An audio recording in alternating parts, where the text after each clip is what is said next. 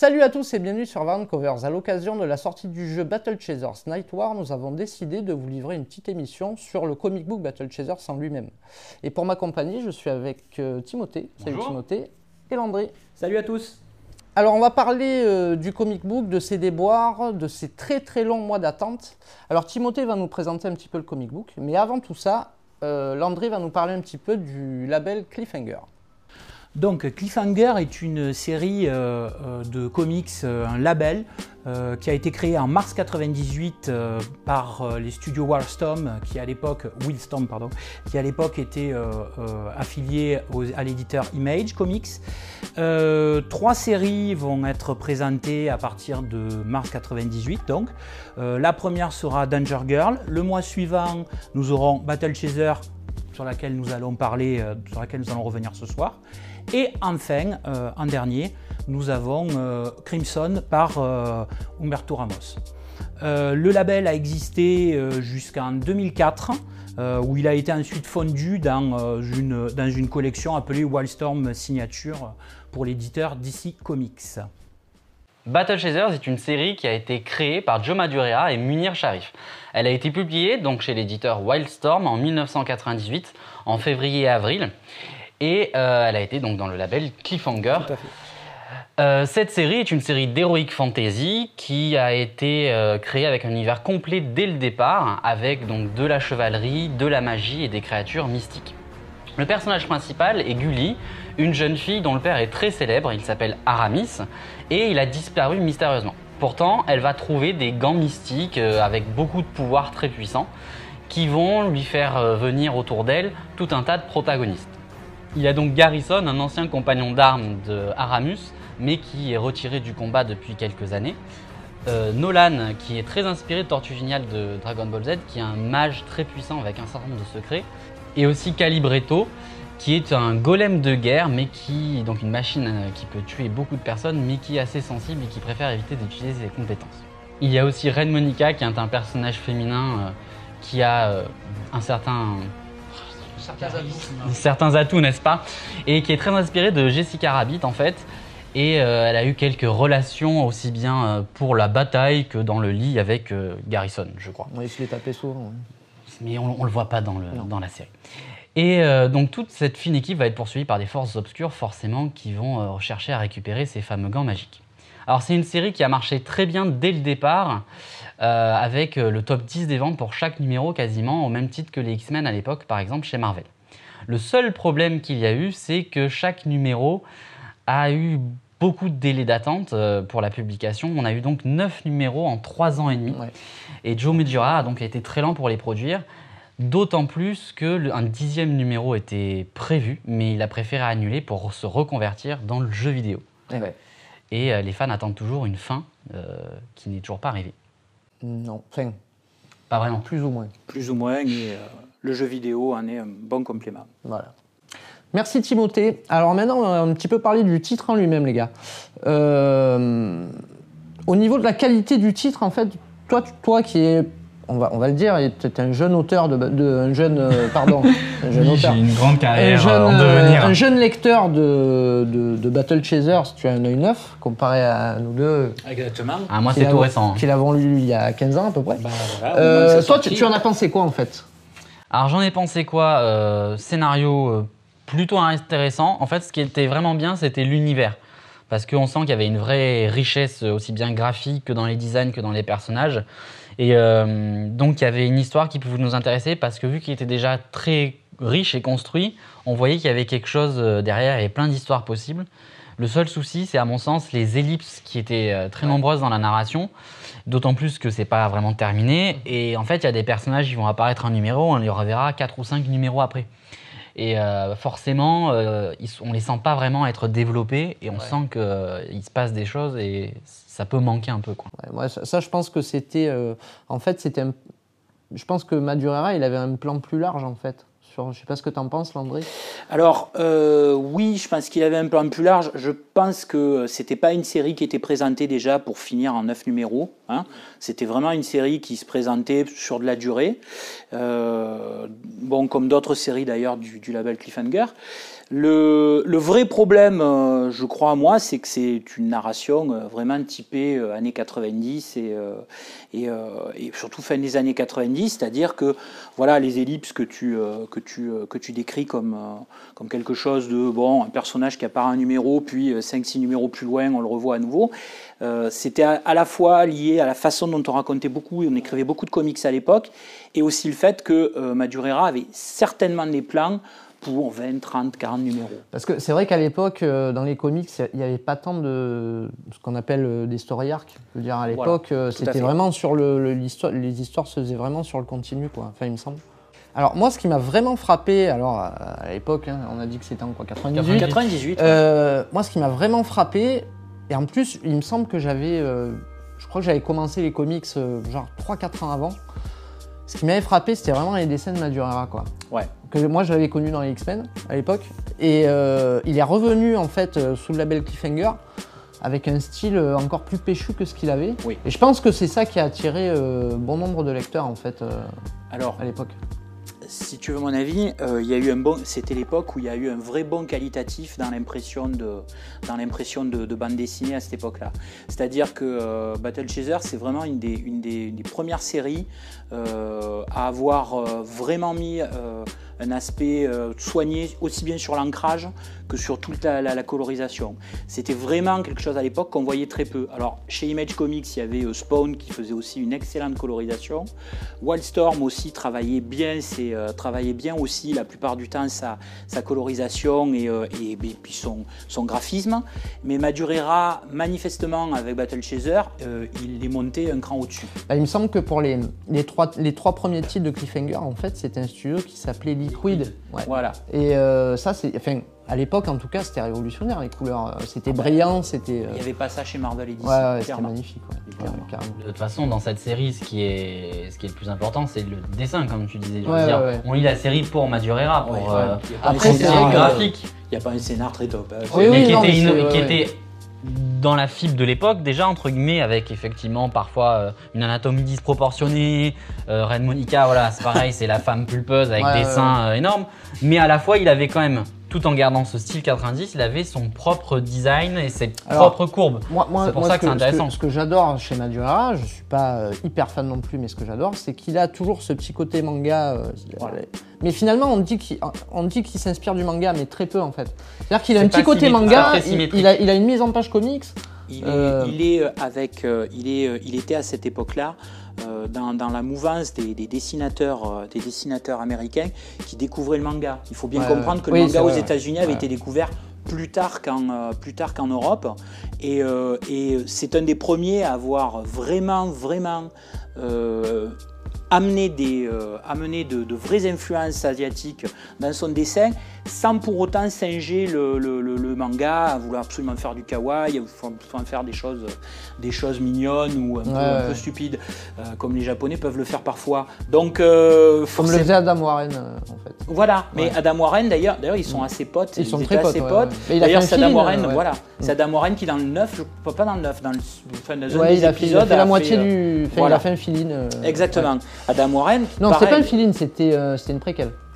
C'était sur, Red Monica. D'ailleurs, c'était sur Red Monica.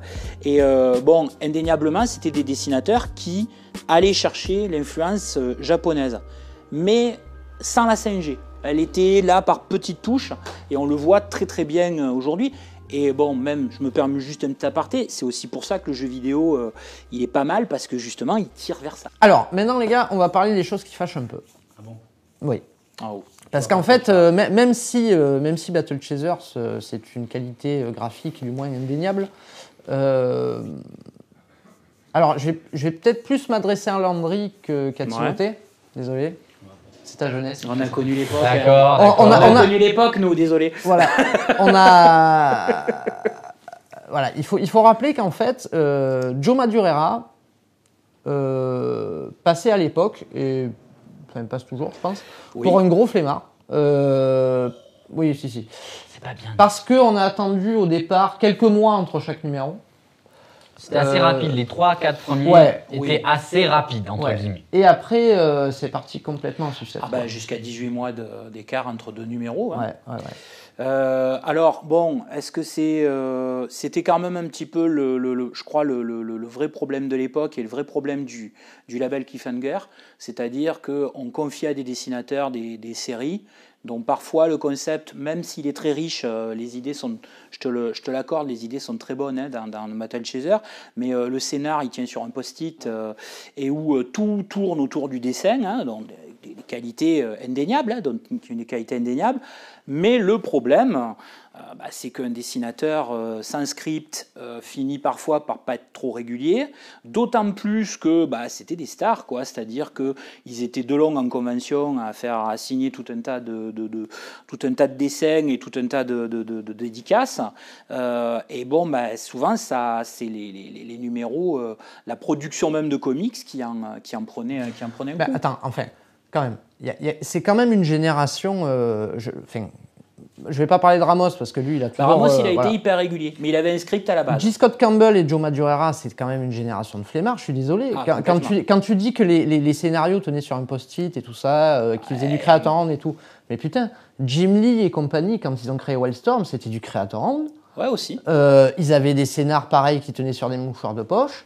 C'était eux-mêmes les patrons et ils tenaient les délais, les gars. mais c'était les patrons, c'est pas forcément euh, la même. Ah oui, mais justement, ils avaient plus de taf. Mais il y a la notion que ce soit leur, leur, propre série qui est important aussi, peut-être. Il y a, il y a forcément moins de pression que si tu es chez, tu es chez un éditeur euh, comme Marvel ou quoi, comme ils ont tous travaillé à l'époque. Ouais, ouais, si vous permettez, encore une fois, Cliffhanger, c'était vraiment basé sur des auteurs, c'est-à-dire c'est la série 2.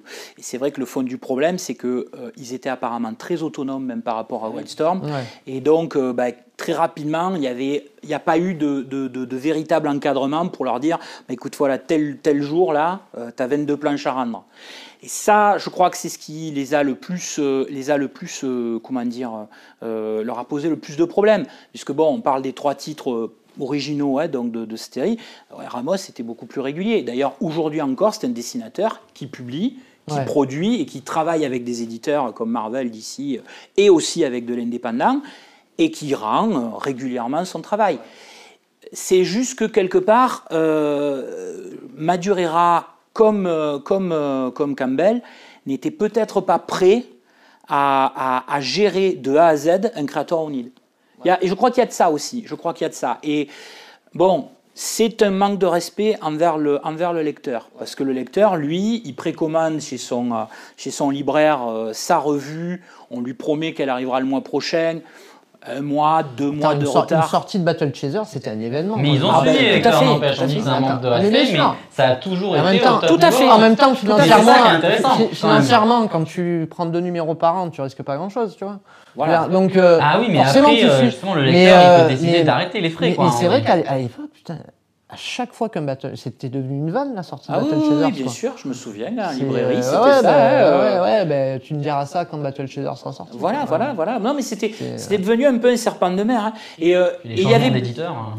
Pareil, et puis, il y avait une attente. Bah, ça, en fait, on l'a pas tant vécu que ça, euh, vraiment. Le changement d'éditeur, moi, je n'ai pas senti. Non, parce quoi. que finalement, quand le label, euh, quand, euh, quand Cliffhanger et Wildstorm sont passés dans les Girondes d'ici, euh, ça a été une période où, euh, où euh, clairement il n'y avait plus beaucoup d'épisodes de, de, Battle Chaser qui étaient produits. Et ensuite, retour, bon, chez Image. retour chez Image où Madurera, numéro, je crois, bah, Madurera a communiqué. en fait, Madurera a communiqué sur le fait que c'est bon, j'ai à nouveau les droits de ma série, et là je vais la ressortir. Et il sort le numéro 9. Mais il avait prévu d'ailleurs, parce qu'il y a, comme on disait, il y a, ah, il y a 10 qui devaient sortir, il était même annoncé et tout, et puis c'est un peu au dernier moment. Bah, le dernier moment, il a annoncé qu'il se lançait. Les planches existent, dans, dans, le jeu vidéo. Et il s'est d'ailleurs lancé dans, dans, le jeu vidéo pour un jeu qui n'est encore. Tout le monde dit qu'il a sorti Darksiders après, mais en fait, non. Il a, il a créé d'abord son studio. Voilà. Il a financé en grande partie un jeu qui n'est jamais sorti. Voilà. En fait, qui a jamais trouvé d'éditeur. Et après, il s'est mis euh, à Darksiders. Tout à fait. D'ailleurs, parlons un petit peu du jeu vidéo là, qui est sorti, euh, Battle Chasers Night War. Ouais. Sur PS4, PS4 Xbox, euh, Xbox PC. PC Mac. Euh, parce qu'il y a une version Mac. Et euh, il est annoncé sur Switch. Alors, euh, Switch, apparemment, pour le moment, il y a un problème de développement.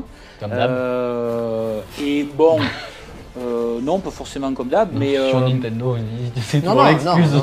Alors non, c'est pas une excuse, c'est qu'apparemment, euh, étant donné que les, acheteurs sur PS4, PC et, Xbox, on peut essuyer les plâtres d'un jeu pas forcément bien terminé, avec des traductions, des fois pas tout à fait bien faites. Sur PC, j'ai eu aucun problème. Voilà. Alors sur PS4, ce matin, il y a eu un patch. Au moment où on tourne, il y a eu un patch de 2 gigas. Le vrai gamer, le faux gamer. voilà, et sais ce qu'il te dit le faux gamer. Euh, et, euh, une chose est certaine, euh, bon, ils sont conscients apparemment du problème d'après le, d'après le, studio, et ils vont mettre un point d'honneur à ce que les versions PS4 et Xbox soient beaucoup plus stables. Il faut savoir que Nintendo aussi, en fait, je pense qu'ils ont un cahier des charges vraiment très pointilleux au, sujet de la sortie de leur jeu. En fait, ils veulent que leur jeu soit sorti soit parfait, je pense. Voilà, voilà, c'est-à-dire que euh, les, mises à jour, euh, les mises à jour chez Nintendo, c'est pas encore une tradition, et même chez les développeurs tiers. Et euh, du coup, bon, apparemment, on s'amène vers une version Switch qui risque un peu d'être la gothique, quoi, c'est-à-dire avec tout bien terminé et, et, la possibilité de la transporter partout, ce qui est plutôt bien. Maintenant, pour le jeu en lui-même, euh, qu'est-ce que tu Alors, moi, j'ai trouvé ça. Euh, en fait, j'ai trouvé ça un peu comme le comic book. C'est-à-dire, c'est d'un classique absolu. Euh, c'est magnifique. Mais vraiment, enfin. Ah, voilà. alors, il y, y, a un petit peu le côté nostalgique qui joue parce que, voilà. Battle Chaser, ça fait partie, comme on l'a raconté. De... C'est notre Madeleine de Proust. Ouais, voilà. Pour vous, quoi. Oui, pour nous. voilà, mais justement, c'est ça. Ah et je bah pense que la, cible, de toute façon, euh, c'est le fan. Euh, pour en revenir un petit peu au gameplay, oui, alors d'un classique absolu du RPG, mais euh, ah, des absolu, quoi. Pareil, des années 90. Ouais, ouais, du tour par tour.